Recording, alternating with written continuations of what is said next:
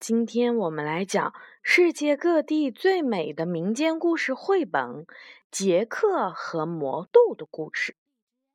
这本书呢是法国的罗伯特·吉罗写的，法国的布鲁诺·皮罗尔画的，然后呢是由未来出版社出版的。这个故事呀来自英国。从前有一位寡妇。他和儿子杰克相依为命，他们唯一的家产就是一头牛。这头牛的年纪越来越大了，于是寡妇就叫上杰克去市场上把牛给卖了。路上，杰克碰到了一位陌生的旅行者：“我用五颗魔豆换你这头牛，怎么样？”陌生人提议道。杰克仔细的想了一会儿，最后他决定接受这个交易。杰克回到家里，把这件事告诉了妈妈。妈妈听了，非常的生气：“真不幸啊！你看你都做了什么？我们需要钱来买一头小牛，现在我们什么都没有了，你让我们变得更加贫穷了。”杰克觉得非常的懊恼，只有笨蛋才会用一头牛来换五颗豌豆。妈妈咆哮着，然后他一把抓起那五颗豌豆，从窗户扔了出去。妈妈叫杰克好好的回房反省，甚至连晚饭都没有让他吃。第二天早上，当杰克从家里出来的时候，他非常惊讶的看到。一夜的功夫，家门口就长了一棵参天大树，真是神奇的豆子啊！杰克高兴的喊道。杰克感到十分的好奇，于是他顺着豌豆往上爬，一直爬到了云上面。他看了看四周，发现在不远处有一座用灰砖建成的城堡。他决定靠近一点，看个究竟。他先用一只脚踩在云上面，以确保能承受住它。确定安全了以后，他就小心翼翼地往城堡走去。他很快走到了城堡的大门前，敲了敲门，可是没有回应。不过，他看到城堡的窗户都是开着的。这时，城堡的门吱一声打开了。他赶紧又走到了大门口。“你在干嘛？”一个很粗的声音问道。面前出现了一位老太婆，她正严厉地看着杰克。杰克有点害怕了，他回答道：“我迷路了，嗯，请给我一些吃的吧。”我非常的饿。这个老太婆没有孩子，她对杰克说：“快进来吧，我给你一些牛奶。可是你要十分的小心，我的丈夫是一个吃人的魔王。如果你听到他来了，就要赶紧躲起来。”杰克刚喝完一大碗牛奶，就听到了很大的喧哗声。吃人魔王来啦！老太婆说：“我闻到新鲜的肉味儿啦！”吃人魔王用他那沙哑的声音大声地说道：“快快躲起来！”老太婆小声地对杰克说。于是他把杰克推进了烤炉里。有小孩来过吗？吃人魔王问道。他一边用鼻子闻，一边用怀疑的眼光朝四周搜寻。小孩儿，老太婆回答道：“你总以为到处都有小孩？快坐下来吧，我给你弄点吃的。”魔王狼吞虎咽，把吃的东西一扫而光，还喝了很多的酒。吃完以后，他开始数自己的金币。然后就睡着了，还把脚架到了桌子上面。他的鼾声使城堡的墙壁都好像在抖动一样。老太婆也去铺床了。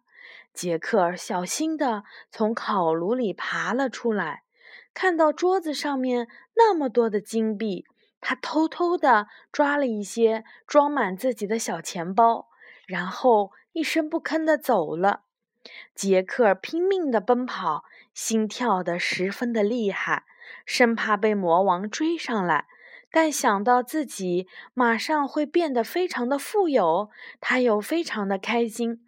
一直跑到豌豆树顶端的时候，他才放下心来，然后迅速地从树上滑了下来。当杰克双脚着地的时候，他看到妈妈正在等他。一见到自己的儿子，妈妈就满眼泪水地问：“你去哪儿了？可真担心死我了！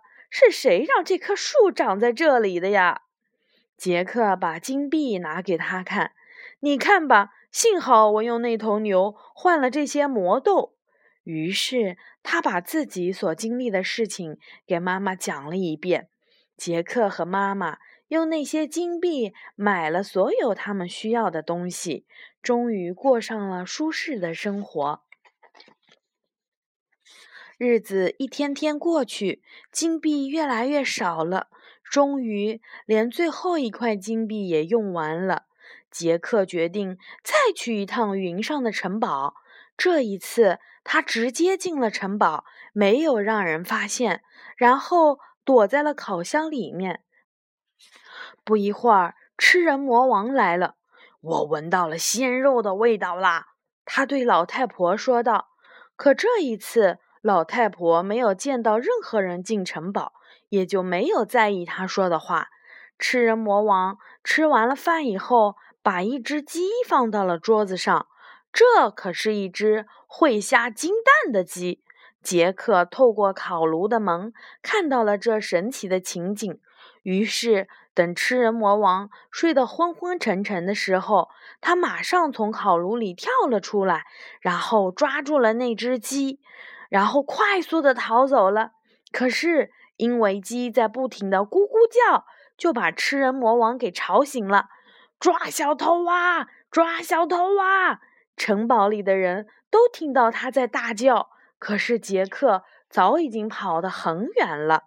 这一次，妈妈同样在神奇的豌豆树下等着杰克。一只鸡能有什么用啊？他有点失望地问着杰克。“等着瞧吧。”杰克回答道。他赶紧跑回了家里。一会儿，伴随着一声声的“咕咕咕”，那只鸡下了一颗纯金的鸡蛋。从此以后啊，他们变得很富有了。豪华的房子里装饰着很多的画，还贴了墙纸，买了昂贵的家具和地毯。然而，杰克和妈妈并没有忘记多年的贫穷日子，所以现在他们尽可能的去帮助一些穷苦的人。